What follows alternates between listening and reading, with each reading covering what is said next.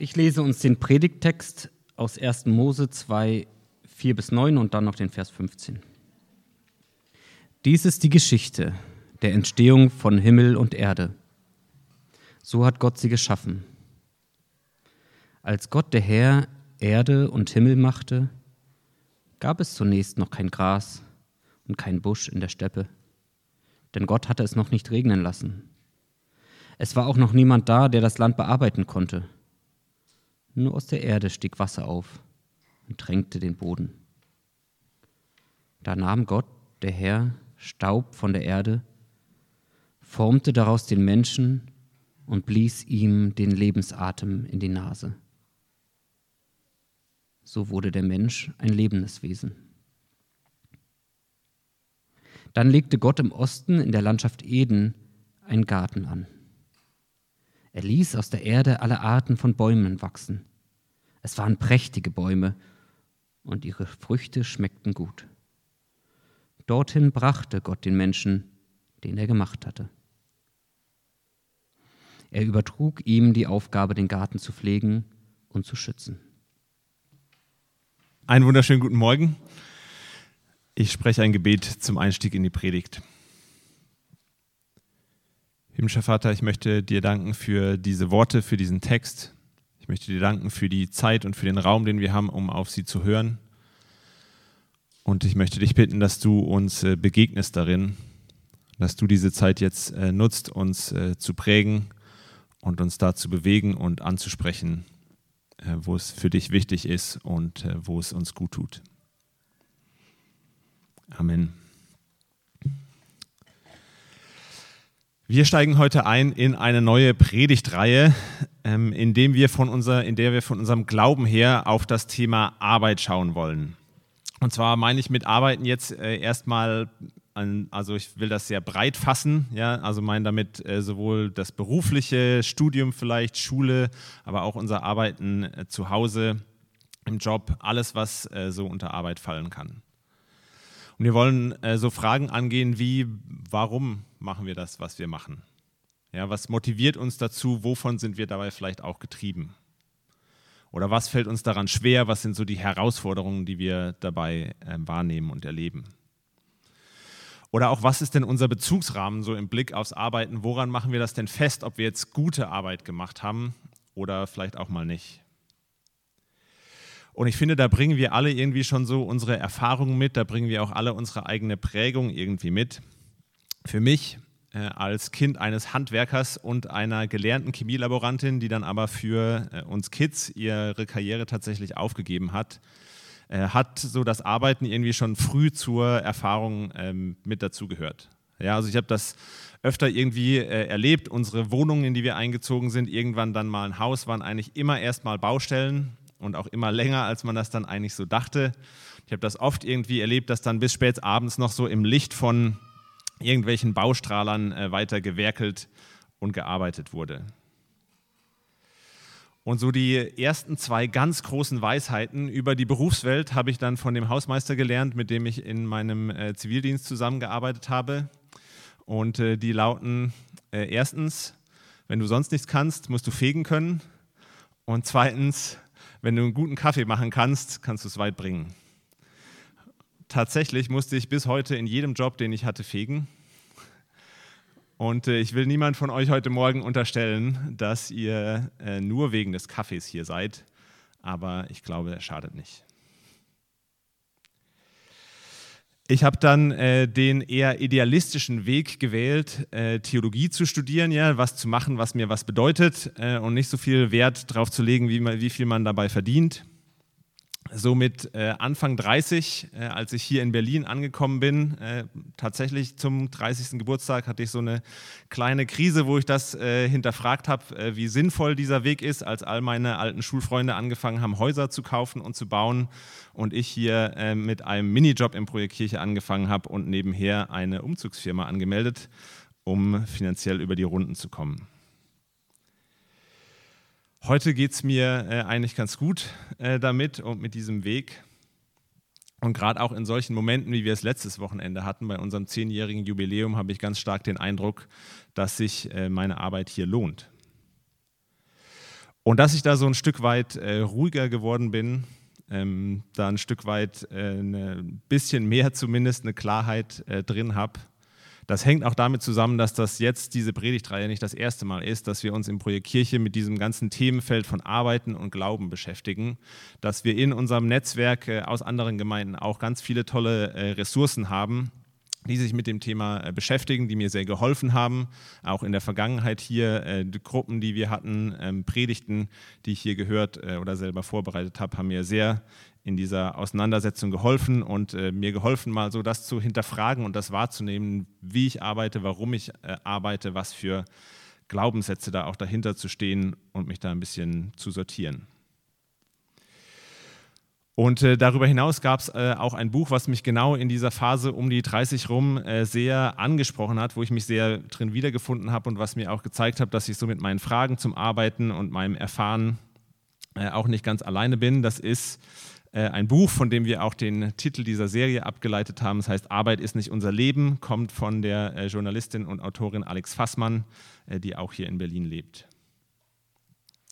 Und sie beschreibt darin, wie sie mit Ende 20 ihre Bilderbuchkarriere, die sie eigentlich hatte, an den Nagel gehängt hat, um ein Jahr Auszeit zu machen, mit so einem Bulli durch Italien zu touren und genau das zu machen, was wir hier mit dieser Serie eigentlich auch anstoßen wollen, wozu wir auch anregen wollen, nämlich mal zu reflektieren, warum und wofür sie überhaupt eigentlich arbeitet und wer da so alles sie antreibt und Erwartungen an sie stellt und in was für ein System sie da eigentlich drin steckt.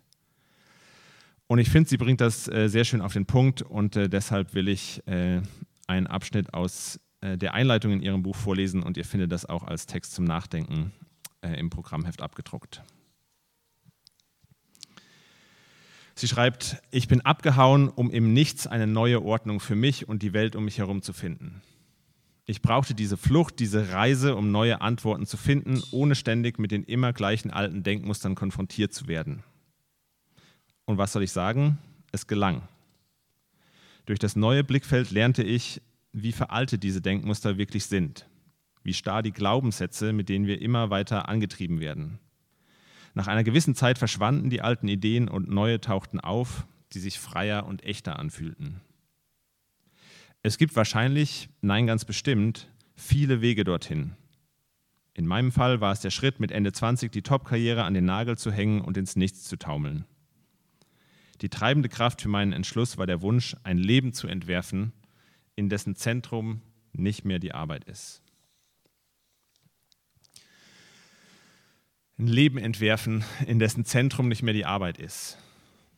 Glaubenssätze hinterfragen, von denen wir angetrieben werden. Neue Ideen dazu entwickeln und entdecken. Das ist die Idee mit dieser äh, Predigtreihe. Und wir steigen da heute ein mit so einem ganz äh, grundlegenden Text ja, aus der Schöpfungsgeschichte, das ist ein biblischen Schöpfungsbericht und mit einer ganz einfachen Beobachtung daraus. Nämlich Gott arbeitet. Gott arbeitet. Das ist alles, was ich heute sagen will. Und äh, ich hatte mir ursprünglich mal mehr vorgenommen. Äh, ich hatte kompliziertere Dinge, die ich auch noch sagen wollte und thematisieren wollte. Aber ich bin tatsächlich an dieser einfachen Aussage hängen geblieben. Und zwar, weil wenn man mal anfängt, das irgendwie durchzudenken und das anzuwenden auf das eigene Arbeiten, auch auf unsere Gesellschaft, dann liegt da drin, glaube ich, eine unglaubliche Kraft, ähm, was ganz Wertvolles anzustoßen, uns gut zu tun, unserer Gesellschaft auch gut zu tun. So ganz anders vielleicht auch ranzugehen an Themen wie Jobsuche, ähm, Berufswahl oder eben wie wir unsere Arbeit bewerten. Und ich will das äh, heute entfalten und der Schwerpunkt äh, liegt heute ausnahmsweise tatsächlich mal äh, eher auf den gesellschaftlichen Themen. Wir finden hier also im biblischen Schöpfungsbericht einen Gott, der arbeitet, ja, ein Gott, der sich die Hände schmutzig macht. Ein Gott, der mit den Händen im Dreck irgendwie wühlt, um daraus einen Menschen zu formen.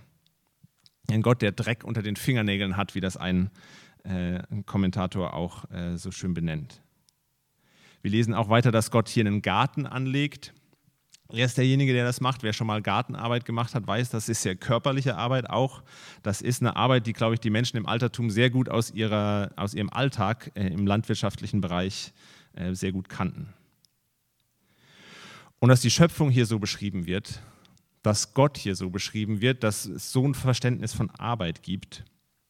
Das ist was Besonderes für die Zeit, in der der Text entstanden ist. Ich will zum Vergleich einfach mal ein kurzes Zitat aus dem alten babylonischen Schöpfungsmythos Enuma Elish vorlesen. Und da macht der äh, Chefgott Marduk folgende Aussage. Und zwar sagt er da, ich will den Menschen erschaffen, auf den die Mühsal der Götter gelegt sein soll, damit diese Ruhe haben. Und in diesem Verständnis ist Arbeit einfach nur Mühsal. Ja, der einzige Sinn besteht darin, sich abzumühen, damit andere, damit die Götter das nicht tun müssen. Das ist eine sehr, sehr negative Sicht auf das Arbeiten.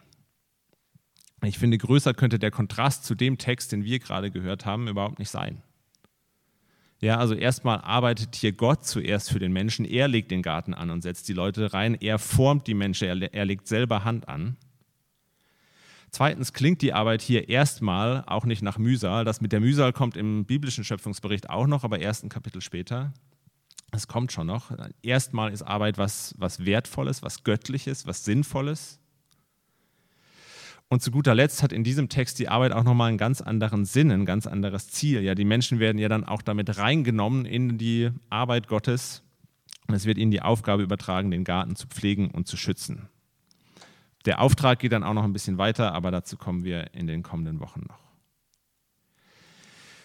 In der einen Geschichte ist Arbeiten ein sich abmühen für die Götter und in der anderen ist es ein reingenommen werden in das Wirken Gottes. Quizfrage. Aufgrund von welcher dieser beiden Geschichten ist eine Gesellschaftsordnung gewachsen, in der es eine kleine Elite gab, die sich als Götter oder zumindest als Repräsentanten der Götter verstanden haben, sich so haben verehren lassen und wo ein Großteil der Gesellschaft mit einfachen Arbeiten beschäftigt war, damit sie sich gut gehen lassen konnten und sich nicht damit abmühen mussten. Und auf Grundlage welcher Geschichte ist eine Gesellschaftsordnung entstanden, in der es zur nationalen Identität absolut dazugehört hat, dass alle Menschen äh, selbst die einfachsten Arbeiter, Bauern, selbst die Nutztiere jeden siebten Tag frei hatten und nichts arbeiten mussten. Muss ich nicht beantworten, oder? Und ich glaube, dass so diese beiden unterschiedlichen Sichtweisen auf das Arbeiten, gerade auch auf einfache Arbeiten, müssen jetzt nicht nur körperlich sein, aber gerade auch auf einfache Arbeiten bis heute ähm, in unserer Gesellschaft in so einem Gegensatz, in so einer Spannung zueinander stehen. Ich glaube, das sind so zeitlose Denkmuster und Glaubenssätze, die immer wieder in der Geschichte äh, Menschen geprägt haben, ganze Gesellschaften geprägt haben und äh, die uns bis heute prägen. Und bevor ich äh, vom Altertum direkt zu uns springe, will ich noch einen kleinen Zwischenstopp einlegen, damit ihr merkt, dass das jetzt nicht nur damals und heute irgendwie ein Vergleichspunkt ist. Und zwar ein paar tausend Jahre weiter vom Schöpfungsbericht in die griechisch-römische Antike. Und da finden sich ganz ähnliche Denkmuster und ganz ähnliche Gesellschaftsstrukturen. Ja, also so in den Jahrhunderten vor Christus findet sich bei den griechischen Philosophen immer wieder genau dieses Verständnis, dass äh, gerade körperliche Arbeit, einfache Arbeit, nichts ist als sinnlose Plackerei. Homer zum Beispiel äh, besingt den Müßiggang des altgriechischen Adels als erstrebenswertes Ziel und betrachtet körperliche Arbeit nur als den Frauen, Sklaven und Knechten gemäße Tätigkeit. Aristoteles äh, setzt noch einen drauf, äh, indem er Arbeit in Gegensatz zu Freiheit setzt. Ja, frei ist ein Mann nur, wenn er nicht unter dem Zwang eines anderen lebt, aber jede Arbeit bringt genau diesen Zwang mit sich. Mein Lieblingszitat äh, aus dieser Zeit stammt dann vom äh, römischen Dichter Cicero, der sagt, alle Handwerker befassen sich mit einer schmutzigen Tätigkeit. Und als ob Gott, der mit dem Dreck unter den Fingernägeln das persönlich genommen hätte, kommt er ungefähr 60 Jahre nach dem Ableben Ciceros als schmutziger Handwerker, aka Jesus, auf die Erde. Und wir sagen das ja heute so, Jesus war irgendwie Zimmermann. Ja, das klingt noch so halbwegs zivilisiert. Aber das griechische Wort, das da steht, der Teknon, äh, äh, das leitet sich ab von dem einen Balken, um den herum so in dieser Zeit das Haus gebaut wurde. Das heißt, Jesus war ein Bauarbeiter. Ja, der hat absolute Knochenarbeit gemacht, der hat Drecksarbeit gemacht und dann hat er auch noch so eine Horde von stinkenden Fischern um sich herum gesammelt. Ja, Banause äh, hätte ein anderer griechischer Philosoph das genannt oder hat das genannt. Der christliche Gott kommt nicht als äh, Adliger, als Philosoph, er kommt auf den Bau. Und das äh, wird tatsächlich in einem Artikel der Bundeszentrale für politische Bildung zum Arbeitsbegriff im Wandel der Zeiten äh, so beschrieben, oder der gesellschaftliche Effekt, den das hatte, wird wie folgt beschrieben. Mit der christlichen Hochschätzung körperlicher Arbeit wird ein fundamentales Kriterium sozialer Differenzierung und Diffamierung in der griechisch-römischen Welt niedergerissen. Das klingt ein bisschen so, als hätte es Homer noch selber geschrieben. Äh, also die Bauarbeiter würden vielleicht eher sagen, äh, das mit Jesus hat schon geholfen, dass die da oben mal so ein bisschen von ihrem hohen Ross runterkommen und man sich mehr auf Augenhöhe begegnen kann. So die Entstehung des christlichen Glaubens, das christliche Verständnis von Arbeit hat in der Geschichte immer wieder einen Beitrag zu einer Gesellschaft geleistet, die nicht so strukturiert war, dass sich ein Großteil der Menschen dafür kaputt arbeitet, dass es irgendwem da oben äh, gut gehen kann und sich ein paar wenige als Götter aufspielen können. Und ich glaube, da hat unser Glaube, da hat dieses Verständnis von Arbeit auch heute noch einen ganz, ganz äh, wichtigen äh, Beitrag zu leisten. Es gibt äh, Forschende, die sehen uns heute auf einem Weg in eine plattformbasierte Gesellschaft. Also, dass unsere Welt noch stärker äh, als jetzt schon so funktioniert, dass es irgendwie so große digitale Plattformen irgendwie gibt, hier die Apples, Googles, Meta ähm, und so weiter, Amazon.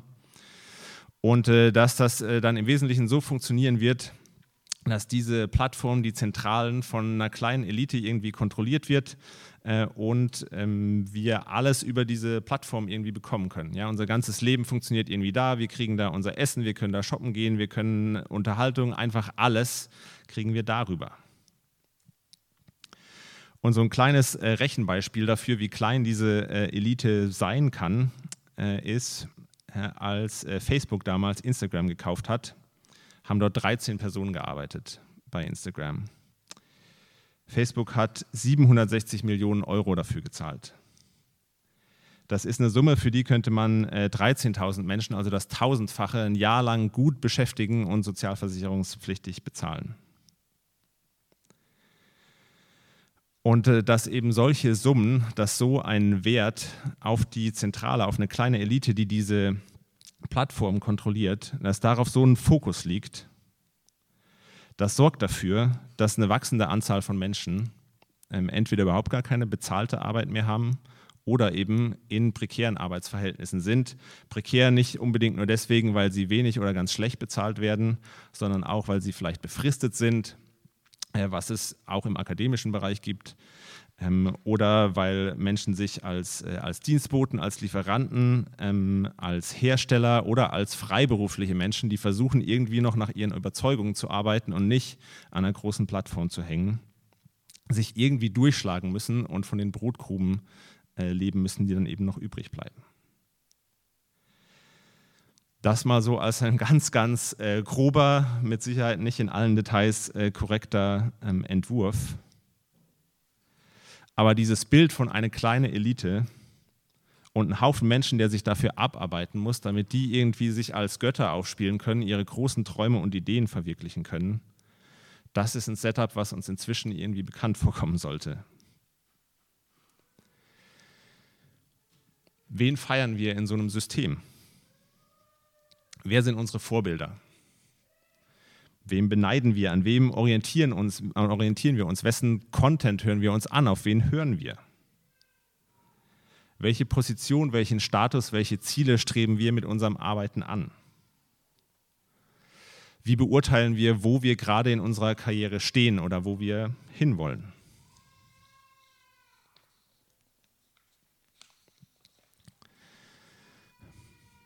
Ich will überhaupt nicht sagen, wir dürfen nicht äh, irgendwie erfolgreich sein äh, oder wir dürfen nicht irgendwie ambitioniert sein in unserem Arbeiten, in unserer Karriere, überhaupt nicht. Ich glaube, dass es immer noch auch so funktionieren kann, dass gute Arbeit ähm, auch gutes Geld, auch guten Status mit sich bringen kann.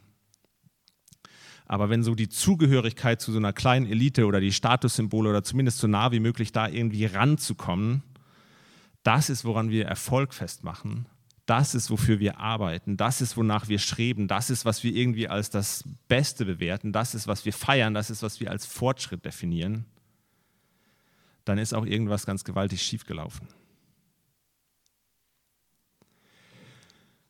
Und ich will an der Stelle was machen, was ich sonst äh, nicht so gerne mache in Predigten, nämlich politisch werden. Aber in dem Fall brennt mir das einfach ähm, auf der Seele. Ich glaube, ausgehend von einem Glauben an einen Gott, der sich die Hände schmutzig macht, können wir als Christen so ein paar Impulse, folgende Impulse mit in eine politische Diskussion einbringen. Ich wünsche mir zum Beispiel mehr Bundestagsabgeordnete, Bürgermeisterinnen, Menschen in politischen Ämtern, die noch Dreck unter den Fingernägeln haben, bildlich gesprochen. Und äh, ich will so einen Appell richten an alle demokratischen Parteien, auf die Bauarbeiter, auf die Kassiererinnen, auf die Krankenpfleger, auf die Paketzusteller und andere Menschen, die wir in den Corona-Jahren so schön als systemrelevant bezeichnet haben, zuzugehen, sie in den Parteien zu finden, sie zu fördern, sie in die Parteien einzuladen, ihnen eine Stimme zu geben und äh, sie aufzustellen für Wahlen ähm, auf allen Ebenen. Ich finde, wir brauchen auch ein grundsätzliches Umdenken in, in unserer Wirtschaftspolitik. Ich habe den Eindruck, wenn Politiker heute sagen, äh, wir müssen was dagegen tun, dass die Schere zwischen Arm und Reich weiter auseinanderklafft, dann merkt man irgendwie schon an der Formulierung, dass es hier im Wesentlichen darum geht, weiterzumachen wie bisher und die Konsequenzen vielleicht noch ein bisschen besser abzufedern. Und ich glaube, es braucht Ausgleichszahlungen, es braucht Sozialleistungen und so weiter, finde ich absolut wichtig. Ich finde, Barmherzigkeit ist ein absolut christlicher, wichtiger Wert auch. Aber ich finde, es darf und muss vielleicht auch mal gesagt werden, dass gerade die Menschen, die noch wissen, wie man Hammer in der Hand hält und die das auch gerne machen, letztlich keine Scheißalmosen vom Staat, Zitat von den Jungs, mit denen ich so zusammengearbeitet habe, wollen, sondern dass sie, dass sie sich tief innen wünschen, selbst wenn sie das nicht so artikulieren können, dass ihre Arbeit die Anerkennung bekommt, dass der Wert gesehen wird, den sie hat, den sie biblisch gesehen in meinen Augen auch hat. Ich finde, das kann man zum Beispiel äh, sehr schön, das ist jetzt was, äh, was mir auch durch die Diskussion in den Corona-Jahren noch vor Augen ist, äh, am Gesundheitssystem festmachen. Es braucht da dieses grundsätzliche Andenken, dass das nicht so ausgelegt ist, dass es Profit abwerfen muss. Ja, das Klatschen für die Pflegekräfte war nicht genug. Ich glaube, es ist aber auch nicht genug, so ein bisschen die Gehälter zu erhöhen und nochmal fünf Minuten mehr Pause oder einen Urlaubstag mehr einzubauen oder so. Sondern es braucht diese Grund, äh, grundsätzliche Neuausrichtung, weil man das einfach merkt, ob eine Personalpolitik so geführt wird, dass da am Ende irgendwie Profit für ein paar wenige Leute dabei rauskommen muss und man sich deswegen abarbeiten muss. Oder ob man sich oder ob man deswegen arbeitet und sich einsetzt, weil es eben tatsächlich noch um das Pflegen und Schützen geht was hier schon im, im biblischen Schöpfungsbericht verankert ist. Ein dritter und letzter Punkt oder Impuls, den ich da noch äh, erwähnen und mitgeben möchte, ist, dass wir auf unsere Sprache achten müssen. Dass wir auf eine Sprache achten müssen, die Menschen nicht ausschließlich ähm, oder vorwiegend äh, aufgrund ihres beruflichen Status irgendwie bewertet. Ja, also man kann aus einer Perspektive vielleicht sagen, ah, da sind erfolgreiche Startup-Unternehmer und Modernisierungsverlierer. Aus einer anderen Perspektive heißt das vielleicht neureiche Gören und Leute, die noch wissen, was ehrliche Arbeit ist. Ich glaube, in keine, in keine Richtung ist so eine Bewertung sinnvoll, sondern wir brauchen eine Sprache, die das wertschätzt, dass da Menschen dahinter stehen. Und das äh, gibt sicher noch mehr, was es da zu sagen gäbe und zu sagen gibt. Das ist überhaupt nicht vollständig. Das ist auch sehr aus dem Bauch heraus. Leg das bitte nicht auf die Goldwaage.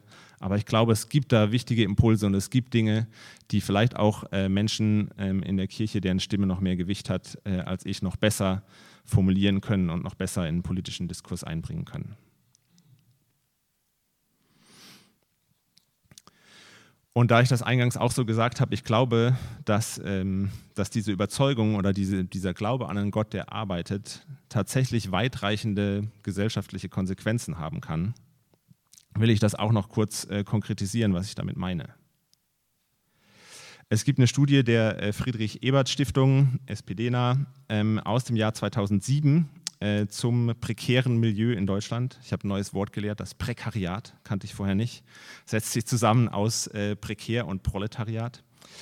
Ähm, Menschen, die in prekären äh, Verhältnissen arbeiten. Und ähm, die, das prekäre Milieu in Deutschland wird bezeichnet als 2007 äh, im Osten mit 20 Prozent stärker ausgeprägt als im Westen mit 4 Prozent. Männer gehören deutlich häufiger dazu als Frauen. Und es handelt sich dabei, Überraschung, um die Gruppe mit der höchsten Arbeitslosigkeit und dem geringsten Haushaltseinkommen. Und wem diese Beschreibung äh, heute vielleicht noch bekannt vorkommt, das ist im Wesentlichen die Charakterisierung der Wählerschaft der AfD. Und es gibt einen Artikel der Humanistischen Union, ebenfalls aus dem Jahr 2007, das ist sechs Jahre bevor die AfD gegründet wurde, ähm, die im prekären Milieu feststellt, eine Affinität zu populistischen Politikformen, eine politische Apathie und Abwendung von den Volksparteien und als psychosoziale Folgen Minderwertigkeitsgefühle, ein ängstliches sich zurückziehen, sich ausnutzen lassen, ein Gefühl der Ohnmacht, Aggression und Racheeffekte, um diese Ohnmacht zu kompensieren, Unterwerfung Schwächerer, Antisemitismus und die Suche nach Sündenböcken, wie zum Beispiel Ausländern oder Sozialschmarotzern.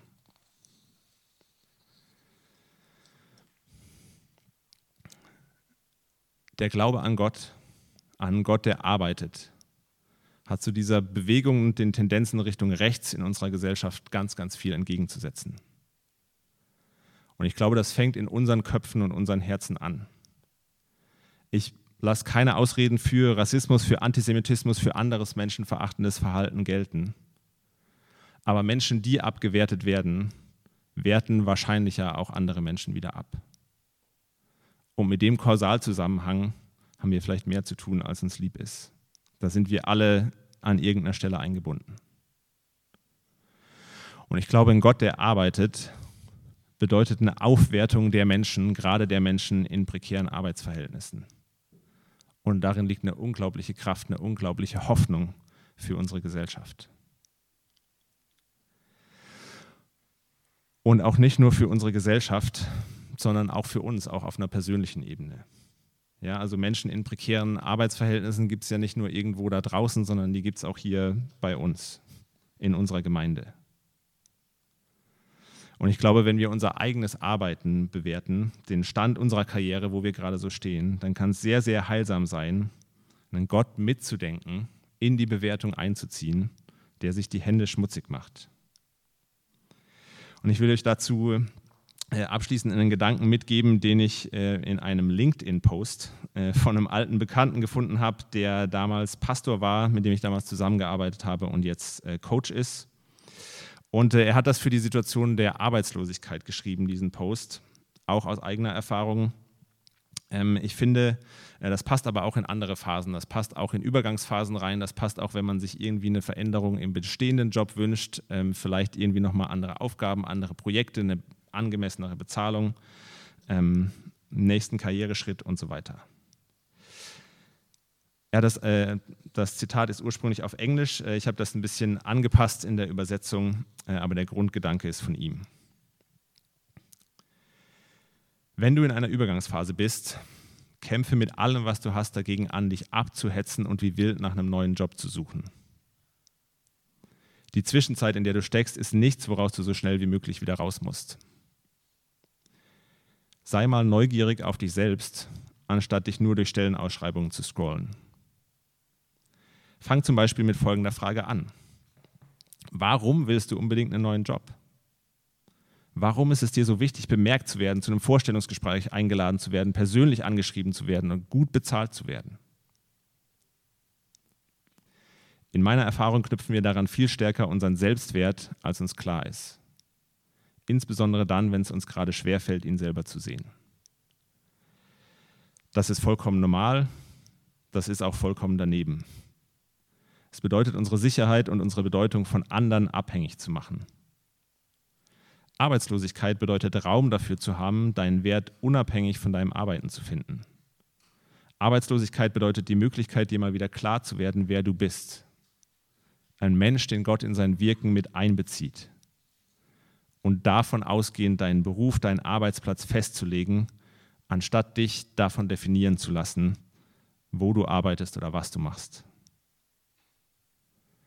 Ich finde, das ist genau das, was Alex Fassmann gemacht hat, die dafür sogar bewusst in die Arbeitslosigkeit gegangen ist. Das ist das, was wir mit der Predigtreihe hier auch vorhaben. Vielleicht auch während wir weiterarbeiten, muss ja jetzt nicht jeder den Job kündigen. Und wie das äh, genau aussehen kann, wenn Gott uns in sein Wirken, in sein Arbeiten mit einbezieht. Darauf kommen wir dann in den nächsten Wochen und äh, nächsten Sonntag geht es mit äh, Berufung weiter. Amen.